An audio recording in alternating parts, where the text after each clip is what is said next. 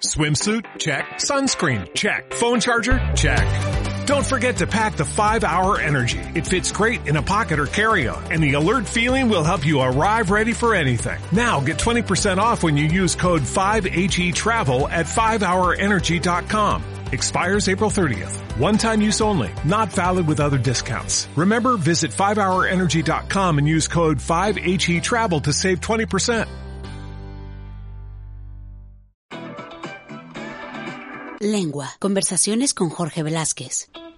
Hey, qué bueno que estás aquí, dispuesto a eh, escuchar un nuevo episodio de Lengua de nuestra quinta temporada. Estamos muy contentos y muy ilusionados porque seguimos adelante con este podcast de entrevistas a gente interesante. Gracias por tus sugerencias a nuestro Twitter, a nuestro Facebook, a nuestro Instagram. Estamos eh, contactando con tus sugerencias con, con, gente interesante que conoces y que nos haces llegar a través de las redes sociales, de nuestras redes sociales. Espero que nos estéis siguiendo eh, y también espero que estéis compartiendo nuestro podcast, nuestro contenido, que lo recomendéis con vuestros amigos, con eh, vuestra familia, con quien queráis. Así podemos llegar a más gente. Eso está muy bien. Y bueno, no está de más recordaros que seguimos eh, colaborando, con, colaborando con Baby Tribu, la escuela Baby Tribu, eh, que tiene una página web súper chula y seguro que vais a encontrar cosas interesantes. Así que entrar, escuelabibitribu.com. Eh, hay talleres, hay cursos, hay cosas muy interesantes para ti que tienes niños o eres tío o, o abuelo o abuela, que tienes niños a tu alrededor y a veces pueden ser un dolor de cabeza. Bueno, hay, hay formas, hay técnicas de crianza positiva que Baby Tribu nos enseña. Y como nos estás escuchando y eres escuchar de lengua, mm, tenemos para ti un 20% de descuento en los talleres de la escuela babytribu.com. Envíales un mail o pregunta cómo aplicar este 20% de descuento en los talleres de la escuela. La verdad es que son expertos en crianza positiva y estoy seguro que a más de uno eh, le, le vendría bien aprender cómo relacionarse mejor con los pequeños de la casa. Espero que os sirva, espero que sea de ayuda este 20% de descuento. Repito la página, escuelababytribu.com. Y ahora sí, nos vamos con Francisco, que nos regaló una entrevista muy, muy interesante. Prestar atención a todo lo que dice, especialmente en el tema de la nutrición y de cómo cuidarnos. Gracias al doctor Francisco. Eh, y nada, eh, qué bien que estás aquí y que sigues escuchando lengua. Hola a todos, bienvenidos a un nuevo episodio de Lengua. Hoy tenemos a una persona muy interesante y espero que disfrutéis mucho con la conversación. Nos ha costado perseguirle eh, por cielo, mar y tierra porque es una persona muy ocupada. El doctor Francisco Mera Cordero. Hola Francisco. Hola, buenas tardes. Primero, muchas gracias por la invitación, Jorge, y, y a Lengua por estar aquí y poder compartir un ratito con vosotros. No, gracias a ti por aceptar. Y bueno, yo te he dicho doctor, y sí que eres eh, doctor, pero eres especialista. Llegaremos a tu especialidad. Eres licenciado en medicina y cirugía general por la Universidad de Zaragoza, aquí en, en España, pero eres especialista en medicina de familia y comunitaria, ¿cierto? Exacto, sí. Y también sé que tienes un máster en diabetes y nutrición. También, es un tema que me apasiona, la nutrición y la diabetes. ¿Desde siempre? Pues sí, la alimentación yo creo que es básica para, para, para, mantener la salud y que yo que soy médico, pues, y más la atención primaria, que intentamos prevenir la, la, que no llegue la enfermedad, pues la nutrición es básica también para ello, para no enfermar y en los casos de que ya estás enfermo, pues a través de una alimentación sana, saludable y equilibrada, recuperar también la salud. Mm.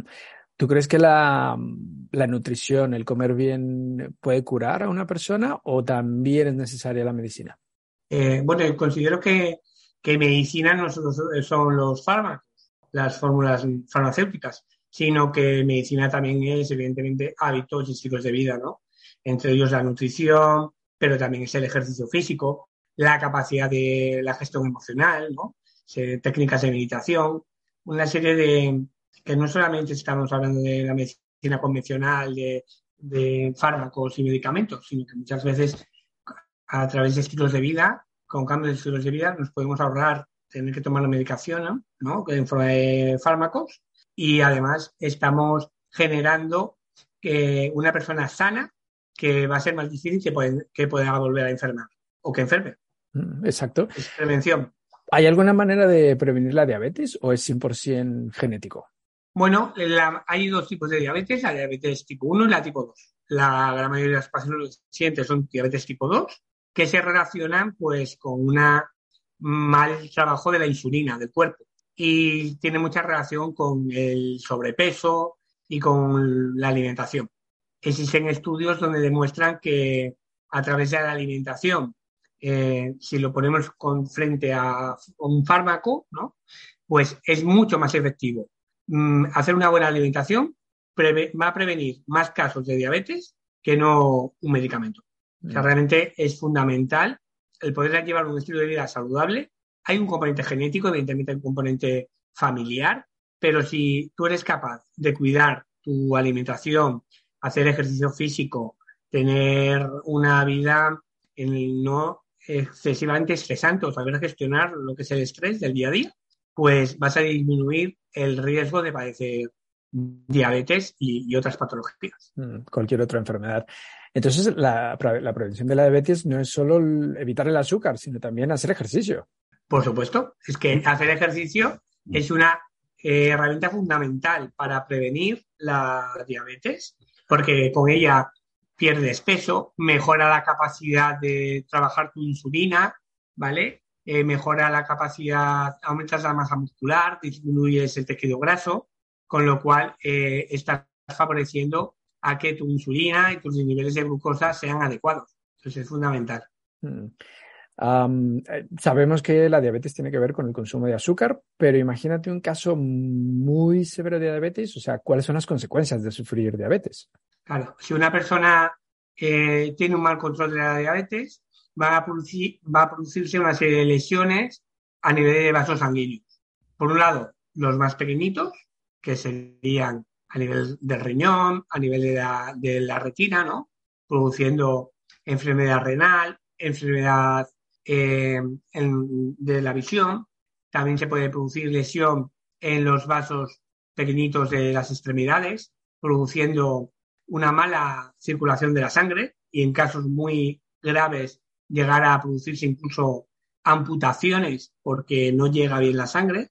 Eh, se pueden producir lesiones a nivel de los nervios periféricos, produciendo también pues dolor, lo que llamamos dolor neuropático, sensación de adormecimiento de, pre, de piernas, eh, calambres, ¿no? Que son muy incómodos, que producen mucho, mucho disconfort a los pacientes. Y además de esto, también la diabetes va asociado a mayor riesgo de enfermedad cardiovascular, es decir, mayor riesgo de infarto de miocardio, de accidentes cerebrovascular, va a ir asociado a patología eh, vascular, ¿no? Porque la enfermedad del paciente diabético tiende a tener una mala salud de sus vasos sanguíneos. Además, el paciente diabético tiende a tener una mala respuesta a las infecciones, con lo cual va a responder peor, se va a, se va a defender peor de las infecciones y si está mal controlado, y tiene el azúcar muy disparada, va a inducir a que tenga mayor riesgo de infecciones y además que estas infecciones sean más graves. Vamos, que la diabetes no es mm, cualquier cosa, es para tenerle un respeto, ¿no? Exacto. Realmente hay que tener un respeto, no digo miedo, pero sí un respeto y a través de unas pautas y con el consejo evidentemente siempre de un profesional de la salud, de su enfermera, de su nutricionista, de su médico, ¿no? Pues pues a través de un estilo de vida, pues más o menos, bueno, yo creo que bastante sencillo, pero si escoge la pauta, ¿no? Simplemente disminución de los hidratos de carbono de, de absorción rápida, ¿no? Lo que sería bollería, ¿no? Consumo de, de, pan, ¿no? También un consumo moderado de frutas, ¿no? Y todos aquellos productos que sean edulcorados, ¿no? O que hayan sido edulcorados, endulzados, ¿no? ¿Vale? Mayor consumo de, pues de verdura, de, hortalizas, ¿no? Em, y disminución sobre todo de hidratos de carbono de absorción rápida. Sería eso, bollería, panadería, aquello que, eh, sea, cuidado con, evidentemente, también con la pasta, con la pizza, ¿no? Comer, pues, cantidades, pues, adecuadas y, y no pasarlo, ¿no? Al final es tener un poco un equilibrio, ¿no? Un consumo eh, alto en, en, pescado, por ejemplo, ¿no? es bueno, un consumo alto en, proteína animal, sobre todo más blancas que no rojas, ¿vale?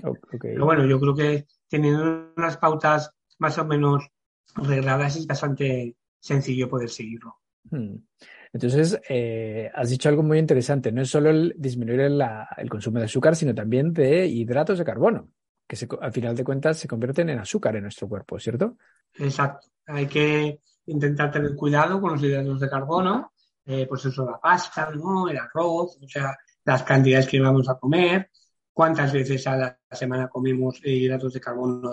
Y claro, tenemos que ir subiendo eh, más comer más legumbre, más fibra, más verdura, ¿no? Y, y, no tanto hidrato de carbono, ¿no? Que es verdad que, que, en general está muy bueno, ¿no? Sí. Son sabores muy agradables, ¿no? Pero realmente tiene un perjuicio y en el paciente diabético, evidentemente, pues tiene un perjuicio aún mayor, ¿no? Y, y se tiene que, que, vigilar mucho el consumo porque puede inducir a esos niveles de, de azúcar elevados que a la larga, a medio y a corto plazo y, o a largo plazo, tener una repercusión en, en, en generar enfermedades, ¿no? enfermedad renal, enfermedad cardíaca, enfermedad cerebral, eh, enfermedad oftalmológica. O sea, Uf, uf, puede, puede, puede, ser muy peligrosa la diabetes, o sea, te puede... Claro, disminuye, puede disminuir, claro, si se produce luego ese tipo de patologías, pues te disminuirá eh, la calidad de vida del paciente y también los años de potenciales de vida. O sea, disminuye el, la supervivencia del paciente mm, y no se cuida. Hay algo que no has mencionado, pero bueno, no sé, sácame de la duda. El alcohol, porque también sé que el, el alcohol se convierte en azúcar en nuestro cuerpo. Yo el conozco a gente se convierte, que el alcohol dice, se convierte voy, a dejar, con lo cual- voy a dejar de comer bollería, voy a dejar el azúcar, pero luego se mete unas borracheras de miedo. Claro, el alcohol no es un, bueno, no estaría indicado en los pacientes diabéticos, ¿vale? En general, habría que hacer un consumo muy moderado, ¿vale? Pero en principio, en paciente diabético, pues el alcohol sería un, hidrato de carbono, ¿vale? Es azúcar. Entonces no estaría indicado la toma de ingesta de alcohol. Evidentemente, el paciente diabético aún más restrictiva que un paciente no diabético. Mm, ok, entonces cuidado con el alcohol también. Sí. Ok, fenomenal. Eh, Francisco, bueno, eres eh, experto en diabetes, eres experto en nutrición, eh, pero eres médico de familia. Me imagino que te llegarán muchos casos eh, raros a consulta. ¿Hay alguno que nos puedas contar que digas, puf, esto, esto, si te lo cuento, no lo crees? soy muy profesional. No, no te voy a contar ningún caso concreto. Sí que te puedo decir generalidades y es un poco la idea del médico de familia, que es aquel médico que es el más cercano a la población, ¿no? Que es el que, pues como la llaman aquí antes en España, el médico de cabecera, ¿no? Que te acompaña desde, desde que te coge a los 14 años. 14 años empieza ya, pasas de pediatra al médico de adultos, hasta, en teoría, hasta, si es toda tu vida, pues hasta, hasta, hasta que te llegas a ser un adulto e incluso a envejecer. O sea, yo tengo pacientes que a lo mejor los cogí con, no sé, 65 años, que hoy en día es bastante joven, ¿no? Y actualmente ya tienen 82, 83 años. O sea, has visto envejecer a la persona, ¿no? Ajá. Y además, la parte importante de la medicina de familia, porque es una parte de familia y comunitaria, es que estudias a la persona, pero también su contexto, ¿no? Su realidad familiar, su realidad laboral, su, su, su hábitat, ¿no? ¿no? Entonces, es, es importante esa visión holística que tiene el, el, médico de familia, ¿no? La atención primaria en general, la enfermedad de primaria, ¿no? También en primaria tenemos psicólogo de atención primaria, tenemos ahora nutricionistas, o sea, hay eh, ginecólogos de atención primaria, la comadrona de atención primaria, o sea, es como aquellas personas que estamos aquí para eh, intentar evitar que llegue la enfermedad, ¿no? Entonces, los, los enfermos tienen que, que, entender, o los pacientes, mejor dicho, eh, cuando vienen a consulta, saber que, ¿no? que la atención primaria está ahí, pues justamente ese primer nivel asistencial que te tiene que dar respuesta al, a la gran mayoría de problemas de salud más comunes que existen, ¿no? Y que aparte de un, un, abordaje físico o de la biología del paciente, también hacemos un abordaje más, más integral, ¿no? Y también de lo que es su, su esfera biopsicosocial, ¿no? Que es muy importante, ¿no? Lo importante no es lo mismo eh, vivir en un barrio más pudiente que en otro menos pudiente, no es lo mismo vivir en una familia estructurada que una familia no estructurada, ¿no? Todo eso afecta a nuestra salud, entonces. todos los, los, hay diferencias en número de años de vida vividos en la misma ciudad, o sea, más de 10 años. vivir en un barrio con alto poder adquisitivo puede, puede indicar que tengas una supervivencia 10 años más, esto en España, ¿eh? Que en mm. un barrio eh, empobrecido de la misma ciudad. En grandes ciudades eso ocurre. O sea, hay muchos factores que van a influir en tu salud y algunos son de índole psico, psicoeconómica, o sea, social socioeconómica. Es evidente mm. las diferencias en salud que existen en años de potenciales de vida en países desarrollados, entre comillas, hay países en vías de desarrollo o países directamente por, por debajo de desarrollo, con un desarrollo económico muy precario. Mm. Evidentemente hay patologías que van asociadas a, a situaciones, pues, por ejemplo, de la transmisión de enfermedades, ¿no? La transmisión de enfermedades lo vimos con el COVID, ¿no? En, situaciones de mayor hacinamiento, pues era mucho más fácil que se pudiera producir el contagio, porque había casas en las que era imposible poder hacer incluso el, el aislamiento domiciliario. En caso de si tú tuvieras una casa grande o tú tienes una casa que tiene eh, que es exterior, que tienes un trozo de una terraza o tienes un, un trozo de jardín. Bueno, hay, hay, cosas que las puedes mejorar en tu salud o, por ejemplo, en el abordaje de, de, la enfermedad. O sea, es, mm. es, evidente que, que, hay muchos hándicaps ¿no? que, que van a ser eh, también disruptores en nuestra salud, ¿no? más allá de, de la biología del paciente. Has, has mencionado dos veces eh, el estrés. Me imagino que también el estrés de no llego a fin de mes, el estrés de me he quedado sin trabajo, el estrés de mm. Mm, mi mujer o yo o tal se ha quedado sin trabajo. Ese estrés también influye mucho en, en nuestra salud. el, no tener, el, no tener, dinero es un factor importante de estrés. Claro, estrés por, por causas sociales económicas o de índole personal, ¿no?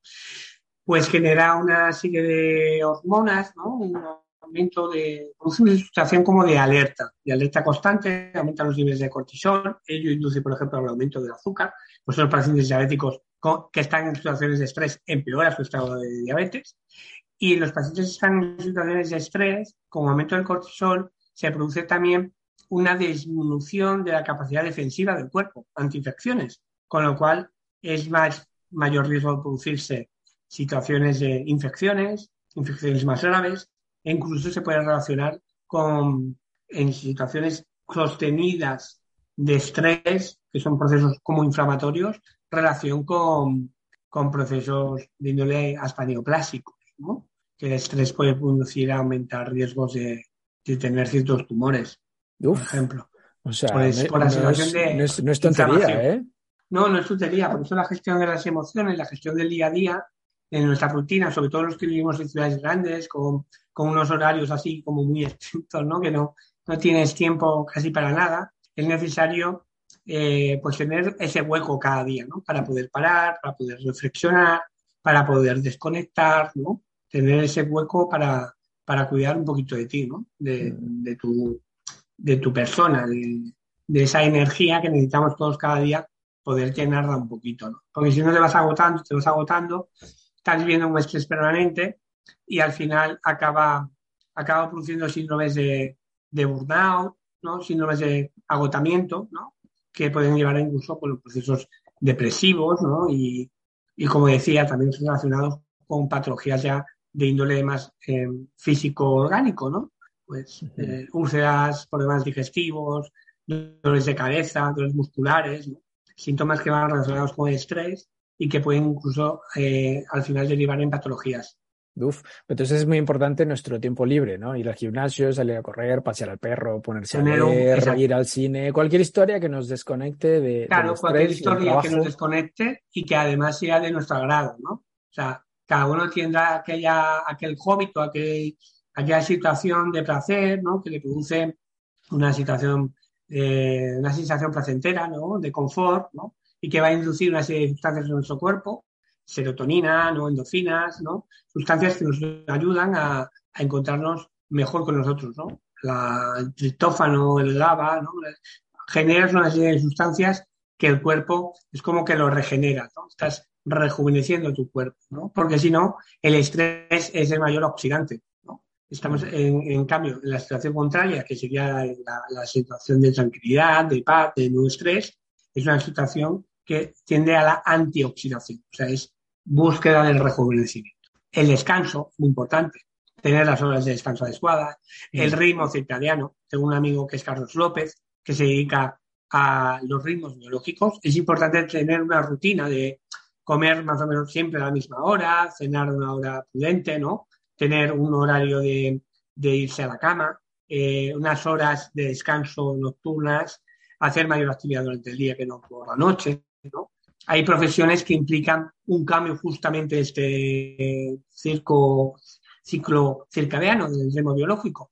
Las personas que trabajan a turnos o trabajan más en, horarios nocturnos, eso produce al final problemas a nivel de índole físico, ¿no? Porque el cuerpo como que se descontrola, ¿no? Es capaz de, tiene que seguir unas pautas, pero las pautas que le estamos dando no son las, las que la naturaleza, dijéramos, habría creado cuerpo, al organismo, ¿no? Ante el día actividad y por la noche descanso. O sea que trabajar de noche no lo recomendamos, vamos. No, son profesiones que luego producen daño en la salud de los pacientes normalmente, ¿vale? Porque es difícil llevar un ritmo de vida contrario a lo que la naturaleza marcaría. Por eso existe el día y la noche, entre otras cosas existe pues para marcarnos, ¿no? Como que el cuerpo tiene que hay momentos que tiene que descansar, que se apaga la luz, que todo está en calma y el cuerpo también tiene que tener ese tiempo de apagar la luz y tener su calma. En cambio, en los momentos en que la luz está, pues es cuando el cuerpo tiene que hacer esa actividad física, cuando tiene que hacer la ingesta, ¿no? De una manera adecuada. Y entonces tendremos que intentar, en la medida de lo posible, ser respetuosos con esos tiempos.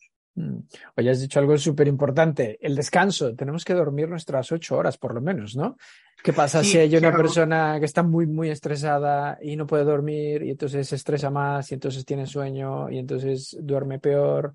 Es un círculo vicioso, ¿no? Claro, por eso es importante en, en los periodos de vigilia, cuando tú estás despierto, también hacer em, procesos de terapia de me- meditación, yoga, ¿no? Eh, por un lado, y luego combinarlo con momentos de, de ejercicio físico, ¿no? De actividad física, en el cual tú sacas ahí un poco esa, esa ansiedad, ese cortisol, ¿no?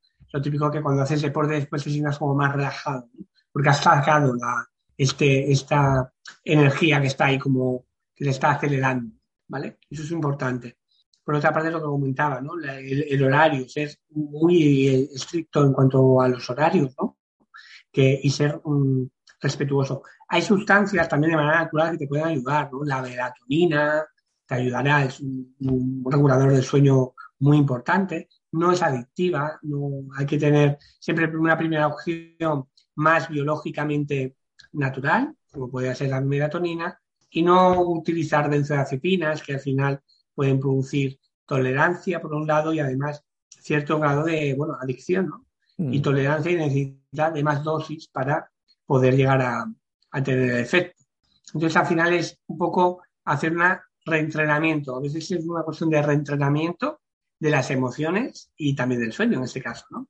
Reentrenar la gestión emocional. A veces necesitas una ayuda externa, pues se busca, ¿no? Buscar a alguien que nos ayude a poder gestionar ese estrés, esa ansiedad y después alguien también que nos ayude y nos, si no somos nosotros capaces por nosotros mismos, a reconducir esas horas de sueño que estamos perdiendo, que la estamos luego pagando en nuestro día a día. Claro, es importante. Oye, y entonces la rutina. Yo nunca había pensado esto, que la rutina también forma parte de nuestra salud. Comer a la misma hora, desayunar a la misma hora, mm, hacer, Sí, tener cierta ser rutina nos ayuda. Las poblaciones es que existen mayor, mayor número de longevos eh, son, son poblaciones en las que suelen ser eh, sociedades con pautas de, de vida muy, muy rutinaria, ¿no? De, por la mañana desayunar, hacer tu trabajo, hacer un pequeño descanso a mitad del día, ¿no? Esa pequeña siesta española que hablamos, ¿no? Sí. 20 minutitos de, de, de parar, regenerar, volver y, y luego esas horas antes de ir al sueño poder hacer o sea, una comida no exagerada, sobre todo en- no copiosa por la noche, ¿no? Y luego un pequeño rato de, de vigilia previo a ir al sueño. No, no cenar ir directamente a la cama, sino y hacer algo relajado, no, no, no una actividad que te, que te hiperestimule, ¿no? Sino una actividad más relajada previo al sueño. También, pues es un poco respetar lo que decía los tiempos, los tiempos que la naturaleza y la biología humana pues va marcando. Que claro, en nuestra vida actual, la vida occidental es un tipo de vida que quizás haya, bueno, es poco respetuosa con esos tiempos. Entonces vemos como algo excepcional lo que era lo habitual en nuestra sociedad hace 80, 70 años. Era lo habitual. Pero hoy en día que vivimos una era de, que está muy bien, ¿eh? partes positivas, de máxima tecnología, que tú puedes ver cualquier tipo de en, televisión, cualquier serie, cualquier película, en cualquier momento, que puedes conectar en línea con cualquier persona en cualquier lugar del mundo, ¿no? Eh, sea aquí de día, haya de noche, un mundo global. A veces, las, claro, el mundo que vivimos lo complica un poco, lo complica un poco, pero eh, en la medida posible, porque lo hagas un día que te salgas de no va a pasar nada. Pero si es una cosa que es habitual, eso al final acaba pasando factura. Porque ves a la gente que llega muy agotada, muy agotada, y cuando viene ya, cuando te vas haciendo mayor y aparecen, pues, que si los hijos, problemas pues, de índole económico, cualquier tipo de, y tú no has cuidado un poco esa parcela, pues al final acaba, como se dice, ¿no? Vulgarmente, acaba pasando factura. Y encontramos muchos problemas de salud mental hoy en día, muchísimos problemas de salud mental, por, por un poco por esto, por el tipo, eh, cómo que te dejas arrastrar, ¿no? No, no, no, nos paramos a pensar qué, estamos haciendo cada día. Lo hacemos y ya está. Y listo. Pero hay que, hay que esperar, hay que buscar, hay que parar, porque yo siempre digo que parar es avanzar y hay momentos en la vida y en cada día hay que buscar ese momentito de parar, de parar y, y, de hacerle reflexión, ¿no? De reflexión del día, de decir, bueno, cómo fue el día, tal, pero intentar apartar lo malo, quedarnos con aquello bueno que haya podido pasar ese día y mañana pues tendremos otra oportunidad y tendremos que volver a empezar. Mm. Francisco, me encanta, dices cosas muy interesantes. Estás escuchando Lengua, conversaciones con Jorge Velázquez. Ahora, sé que eres un experto en diagnóstico y tratamiento de síndrome, eh, síndromes postvirales. Y, lo que leo, y lo que leo aquí es que eres uno de los facultativos con mayor experiencia clínica en el mundo del tratamiento de estos síntomas y eh, el diagnóstico y tratamiento del long COVID o COVID persistente. ¿Puedes explicarnos qué es el COVID persistente? Bueno, eh, bueno, como todos saben, hace, bueno, empezó una pandemia en el año 2019. Aquí en Europa, en concreto en España, eh, tuvimos que un confinamiento en marzo de 2020, ¿no? Por, un tsunami de casos de COVID que indujo miles de ingresos, miles de muertes. Y ya en aquel año yo observé, junto con sus compañeros, que había pacientes que pasada la fase aguda, sin haber estado demasiado graves, continuaban con síntomas. Semanas, meses y a día de hoy puedo decir años después de la infección. O sea, la OMS ya el año pasado, el 6 de octubre de 2021, dio una definición y definió la COVID persistente como aquel síndrome, conjunto de síntomas clínicos que se inician desde que tú te infectas por la infección por el virus del SARS-CoV-2 y tres meses después continúas con síntomas persistentes, no marcha. ¿vale? estos, estos, síntomas hablamos de fiebre, Ah, ¿Qué más? Los síntomas se han escrito más de 200, ¿verdad? Que son múltiples síntomas, desde la esfera de astenia, fatiga, disnea, falta de aire, problemas de memoria, problemas de concentración, sensación de falta de de no gusto, de anosmia, algunos hay fiebre, dolor osteomuscular, problemas del sueño y luego múltiples síntomas también psico, psiconeurológicos, ansiedad, depresión, dolor torácico, em, vértigo, zumbido de oídos, cefalea, dolores de cabeza, dolor de oído, problemas visuales. Hay múltiples problemas digestivos, náuseas, vómitos, diarrea, trastornos de disfunción, eh, problemas eh, menstruales en la mujer, problemas de esterilidad en el hombre o en la mujer. O sea, realmente son múltiples síntomas Mm. Y estamos actualmente investigando el por qué ocurre esto. Estamos mirando diferentes estudios clínicos aquí en España con el CSIC, en el Instituto Catalán de Salud, tengo aquí derecha, en Blue Healthcare, que es la clínica donde dirijo la unidad de long COVID, con, el, con la ayuda de eh, la unidad de microbiota, con la unidad de nutrición y con la unidad de rehabilitación, eh, en la que estamos viendo cómo pacientes que continúan con síntomas, ya le digo, meses, incluso dos años después, que son un prototipo, un fenotipo de paciente, sería mujer entre 30 y 50 años, que el 80% de los casos, hay algún hombre, pero mucho menor, y hay alguna persona por debajo de los 18 años, pero no suele ser muy frecuente. Sobre todo en la época de la adolescencia sí que podría haber más, y por encima de 50 años hay pocos casos. Entonces, estamos estudiando la biología a través de análisis de precisión, que llamamos, estudiamos el daño que el virus ha producido en el cuerpo de nuestros pacientes. Estudiamos el daño a nivel cerebral, a nivel pulmonar, a nivel hepático, a nivel intestinal, y cómo la relación entre los diferentes órganos se ha visto alterada por esta infección. Con ese análisis nos ayuda a averiguar la causa, la génesis del problema de cada uno de los pacientes y le damos un tratamiento personalizado y preciso para cada uno de ellos. La verdad es que es una patología que ya se conocía en otros, en otros casos, ¿vale? En otros virus, pero en este caso, en este caso, debido al gran número, cúmulo de pacientes que ha habido infectados de COVID, pues eh, el número de COVID persistente es realmente mm, muy alarmante, ¿no? Datos oficiales del Ministerio de España hablan de 1.100.000 pacientes. Eh, datos, mm, por ejemplo, hablaban del British Medical Journal, se hablaba de que había una horquilla muy grande, ¿eh? pero hablaban desde como poco 20 millones hasta 100 millones de pacientes long COVID en el mundo occidental. madre mía.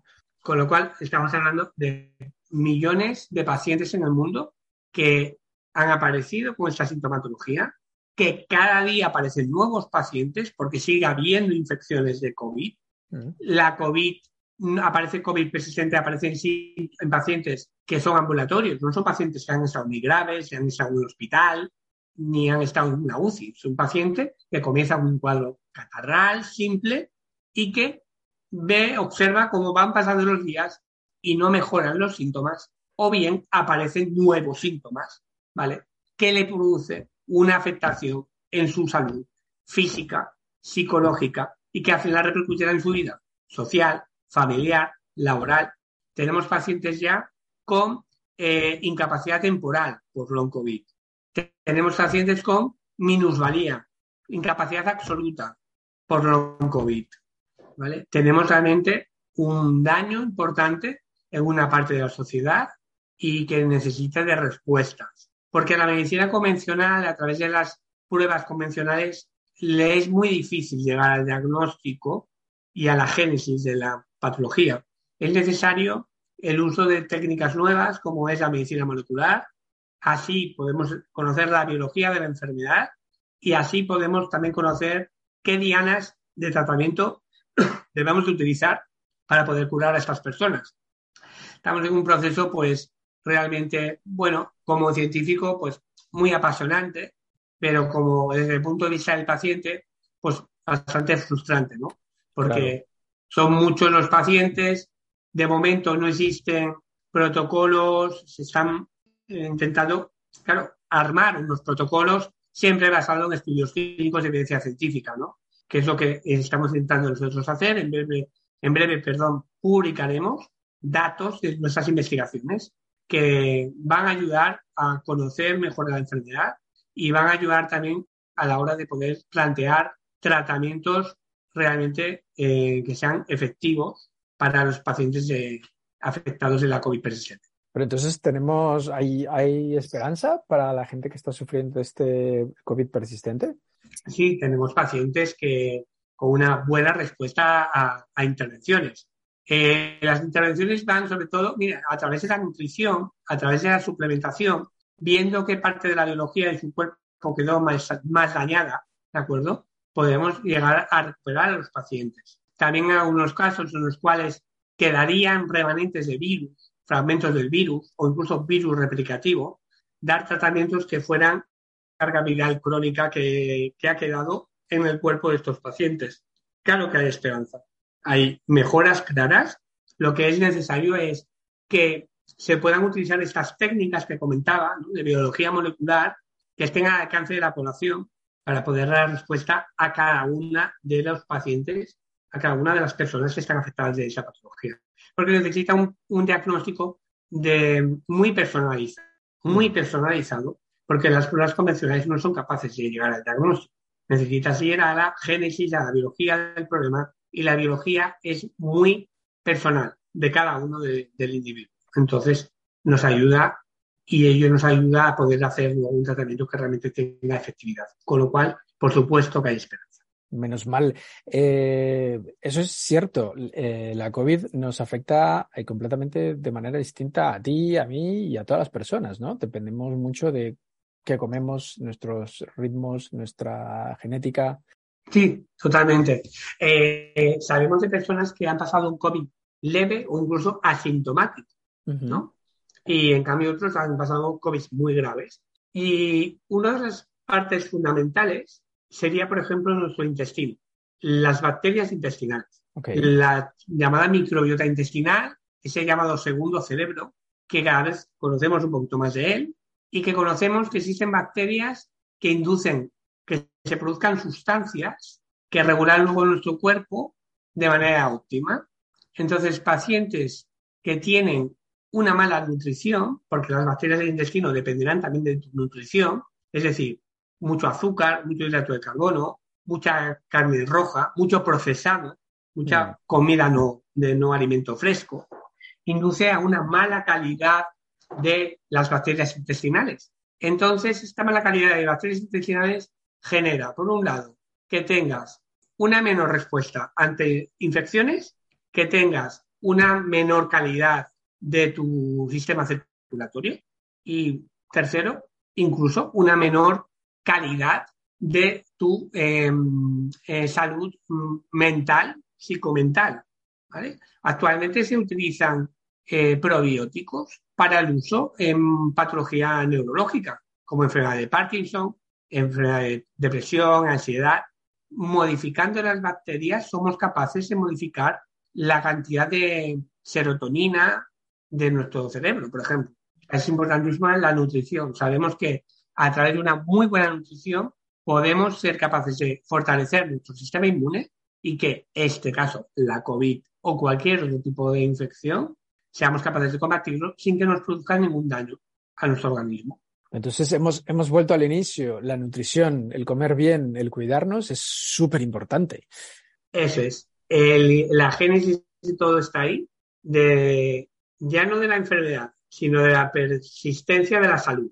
E incluso generamos un nuevo movimiento que va más allá de la recuperación. Es intentar que la persona no es que vaya a volver a estado basal, sino que se encuentre mejor que incluso antes que la enfermedad. De, de, hecho, esto es aplicable a cualquier persona, aunque sea sana, aparentemente, porque podemos llegar a optimizar a, los pacientes, a todo el mundo, le podemos llegar a optimizar optimizaríamos una, a través de una buena alimentación si, en esto se tuviera conciencia, la sociedad y también el sistema político, ¿no? Podríamos tener una población más sana que cuando viniera una pandemia, que puede venir mañana mismo, como ha pasado ahora, si tuviéramos una población más sana, seguramente, bueno, seguro, seguro tendríamos una menor incidencia de secuelas, complicaciones en esa población y de muerte en esa población. Entonces es fundamental que se incentive que se pueda hacer una alimentación sana, que la cadena alimentaria en un supermercado sea la adecuada, generar productos de calidad biológica, de alto poder biológico. Mm. Pero ese es, un gran problema porque es muy fácil darle de meriendar al niño un bollo, eh, comida procesada, eh, alimentos precocinados, eh, abrir una lata, y eso es un gran error, porque eso está, eso no es comida fresca. O sea, al final del día eso no es comida ni es nutritivo y te va a perjudicar más que. Claro. Tenemos que buscar, no es cuestión de comer para saciar el hambre, es mm. cuestión de comer para cuidar mi cuerpo. Gran diferencia, gran diferencia, claro. Es alimentar a mis neurinas, a mis neuronas, alimentar a mis hepatocitos, a mis células hepáticas, alimentar a mis células renales, alimentar a mi corazón, alimentar a mi intestino alimentar a mi músculo. no es saciarme. Lo que estoy a, a través del alimento lo que hago es dar los nutrientes, pues es nutrición, dar los nutrientes que necesita cada órgano, cada mucosa de mis tejidos, cada tejido de mi organismo, para que trabaje de manera adecuada. ¿no? Es como el reseteado que hacemos cada día a través de nuestra alimentación. ¿no? Si se limpieza de virus, como si fuera un antivirus ¿no? de un ordenador, a través de la nutrición hacemos un reseteado, una limpieza para que no aquello que no está bien esté bien y aquello que esté bien esté incluso mejor. Mira, me gusta, me gusta. Ahora, cambiando un poquito de tema, Francisco, ¿qué es el, eh, la medicina TV? Que he visto que estás por allí en un canal de divulgación. Ah, sí. Tenemos un canal en una medicina, televisión, es una plataforma. Eh, hay diferentes canales en ese canal. Hay canal pediátrico, hay canal de microbiota, por ejemplo, de probióticos que viene respaldado por la Sociedad Española de Probióticos. Eh, hay un canal de dermatología y yo lidero un canal de COVID, justamente un canal COVID, en el cual, eh, bueno, damos voz a, las, a los pacientes afectados de long COVID para que expliquen su experiencia, eh, su experiencia con la enfermedad, su experiencia con diferentes tratamientos. También le damos voz a los profesionales de la salud, ¿no? Que sean más expertos en COVID, ¿no?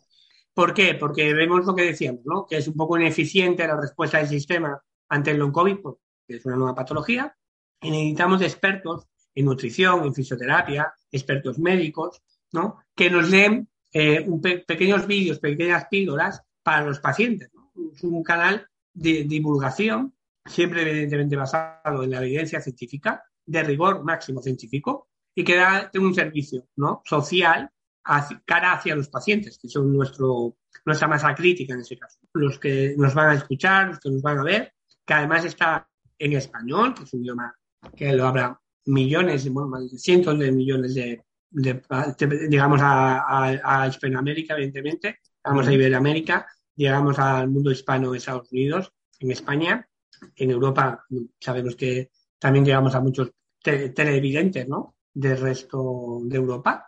Eh, es un canal en abierto, que no, que no es necesario estar, eh, ingresar ni hacer ningún tipo de pago. ¿vale? Mm. Y he visto también que lo puedes, lo puedes ver en YouTube. En YouTube también te puede ver, exacto. ¿Vale? Okay. Y, y, bueno, es un canal que hay un contenido de, de buena de gran calidad científica que es que ahí eh, para el que lo necesite, ¿no? Y le puede ayudar. Próximamente empezaremos en septiembre la nueva temporada. Hemos hecho dos primeros capítulos. Ahora próximamente empezaremos la nueva temporada en la cual vamos a trabajar sobre todo esto, ¿no? Material de divulgación, mini píldoras para, para explicar a los pacientes, para hacer bueno, darles consejos, esos consejos, pero que sean a, a, a consejos válidos y eh, fortalecidos por la evidencia científica, a través de, además de profesionales de, de reconocido prestigio. Genial, genial. Pues entonces invitamos a los que nos escuchan a que lo, a que lo miren. Seguro encuentran por ahí algo interesante. Ahora, Francisco, a nivel más personal, si no hubieses eh, sido médico, ¿a qué otra profesión te dedicarías? Uf. Bueno, buena pregunta. Eh, yo era una persona muy de letras, aunque sé medicina, porque soy muy humanista. Quizás en su momento, quizás hubiera dicho el derecho, ¿no? hubiera dicho el derecho, uh -huh. pero también el mundo, ahora actualmente, bueno, me gusta mucho el mundo de, empresarial. Soy hijo de empresarios, de pe pequeña empresa, ¿no? Empresas familiares, los dos. Y es un mundo que también me parece la iniciativa, la innovación, la, es ser emprendedor. Toda, tú, cualquier intervención que puede ser emprendedor e innovador, me parece también me hubiera llamado la atención. Hmm, te gusta, te gusta. Ahora, tengo mucha curiosidad a ver qué nos dices. Tienes que recomendarnos cuatro cosas: una película, un libro, una serie y un disco. Bueno, pues mira, mmm, un libro eh, que me acabo de comprar. Ok, ¿cuál es? Se llama. es este. Se llama Los 100 mejores suplementos y alimentos que cambiarán tu vida. ¿Vale? Hombre, ya he visto que no desconectas de tu profesión. Vamos. Mi lectura para el verano. No, porque me gusta. Fui a casa del libro, la verdad es que los libros en papel son una delicia, ¿no? Y yo creo que es, es bueno, está bien, ¿no? Tener, okay. Es como más ameno, es la lectura más amena, no es el paper típico, ¿no? De publicación del British o Lancet, ¿no? Okay. Pero bueno, es una manera eh, cordial de poder eso, in- mm, indagar más y descubrir más este mundo de, de la alimentación, ¿no? De, ¿Y el autor? ¿Cómo, cómo se llama? ah, es un doctor español, Alex Ñáñez de la Cal. Es un doctor español. No lo conocía, la verdad. Pero bueno, parece una persona muy licenciada en ciencias de la actividad física y el deporte.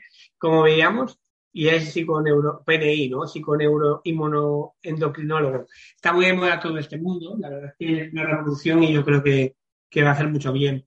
En cuanto que ver nada más una película, Sí. una película, bueno, difícil. una película, madre mía. Yo soy muy, voy a recordar una, una- unas películas de cuando era mucho más pequeño, evidentemente. A mí me Perfecto, gusta sí. cualquiera de Harry, de Harry Potter, me encanta. Podría verla. Soy muy infantil en ese aspecto y además me parece que no hay que tenemos que perder la, esta parte más ¿no? de nuestra infancia, ¿no? nuestra adolescencia, ¿no? por así decirlo.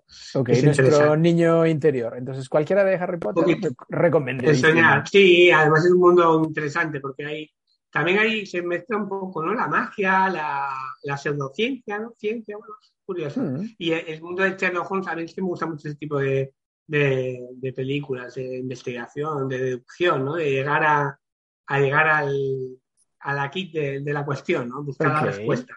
Vale, Un entonces poco- Harry Potter y. Sherlock Holmes. ¿Y Sí. serie? Uy, serie. Serie. Ahora estoy viendo la tercera de Academia Umbrella. Ajá. ¿vale? Academia Umbrella. Eh, acabo de ver de, de Bridgestone, que también es una serie coral británica de época como victoriana, pero un poco eh, tiene un punto, un punto, un punto modernista, ¿vale? Ok, es como una mezcla, ¿no? Que es, es curioso, a mí me gusta. Y bueno, está bien, está bien. Ok, y ahora música. ¿Qué disco nos, nos vas a recomendar? Uf, música, eso es complicado, ¿eh? Eh, disco, disco. Bueno, eh, me gusta mucho, me gusta mucho, por ejemplo, cosas de últimamente mucho de Exeran. Me gusta mucho Exeran. Sí, pero hay canciones muy chulas. Es que más de discos dirá canciones. No sé, esa Ok. me gusta. Me gusta la canción de Dua Lipa con Elton John, Ah, es la muy de buena, sí. Esa me gusta mucho. Ok, es más de canciones. Bueno, muy buena recomendación. Ahora, Francisco, ¿podemos dar tu mail si hay alguna persona que nos esté escuchando, por ejemplo, en México, en Argentina, y te quieran llamar para una conferencia, alguna colaboración, alguna historia? Sí. Que se pongan en Te contacto digo contigo. el, el- el trabajo. Sí. francisco.mera arroba blue, o sea, b l u e h c punto e s francisco.mera arroba bluehc punto e s Perfecto. Ahí te pueden enviar un mail y preguntarte o invitarte o, o cualquier cosa, ¿no? Eh, yo tengo la fortuna de colaborar con, con países de, de Iberoamérica, como decía, con Argentina, con Chile, eh, ahora con Colombia, con México, Ujú. Eh, tengo bastante relación. También en Florida, que es como si fuera el mundo hispano también. Sí, sí. Y, y la verdad que, que es un honor poder estar con esos países, bueno, colaborar y acento español, ¿no? Colaboradores españoles también en Estados Unidos, que como doctora Sona Villapol, que está en Houston, que es una referente en Eurocovid, o la doctora eh, López León, que está también haciendo estudios en COVID, eh, o el doctor Vidal Baracrocha, que está en, Washington, que también es otro referente en, en el mundo del COVID. Ok, genial. Pues Francisco, estamos casi llegando al final de la entrevista, pero antes de terminar, me gustaría que nominaras a tres personas que tengan algo interesante que contarnos, personas que podamos entrevistar aquí en Lengua. Ah, vale. Pues mira, yo seguiré con Carlos López, que es, que es el mm, de circadiano, que te hablaba de estos ritmos biológicos. Me parece una persona muy interesante. Eh, Gema Casado, que ella es nutricionista, PNI, que es también me parece una persona súper interesante, ¿vale? Y eh, Santiago Lanzuela. Santiago Lanzuela es, es un psicólogo experto en, en gestión emocional de traumas, shock traumáticos, Ok, y es una persona también de un alto nivel profesional y bueno, humano impresionante. vale, genial. Pues Francisco, ya me pasarás el contacto de estas personas interesantes. Genial. ¿Algo más que quieras decir antes de despedirnos? No, agradecer el, el espacio, la verdad que me he sentido súper cómodo, espero que haya sido del agrado de todos y, y nada, que, que, nada, que se cuiden mucho, que, que, al final, como pueden ver, todo está en nosotros. Efectivamente, es, es, muy, final, es muy fácil, es muy fácil cuidarnos. La decisión está en nosotros y, y que tenemos que confiar en nosotros mismos. Mira, tenemos me gusta. que vernos capaces de ser capaces de vernos capaces de poder hacerlo. Exacto. Y nada, que feliz verano. Eso, feliz verano también para ti, Francisco. Un abrazo muy fuerte. Muchas gracias. Gracias a ti. Chao. Chao, chao. Lengua. Conversaciones con Jorge Velázquez.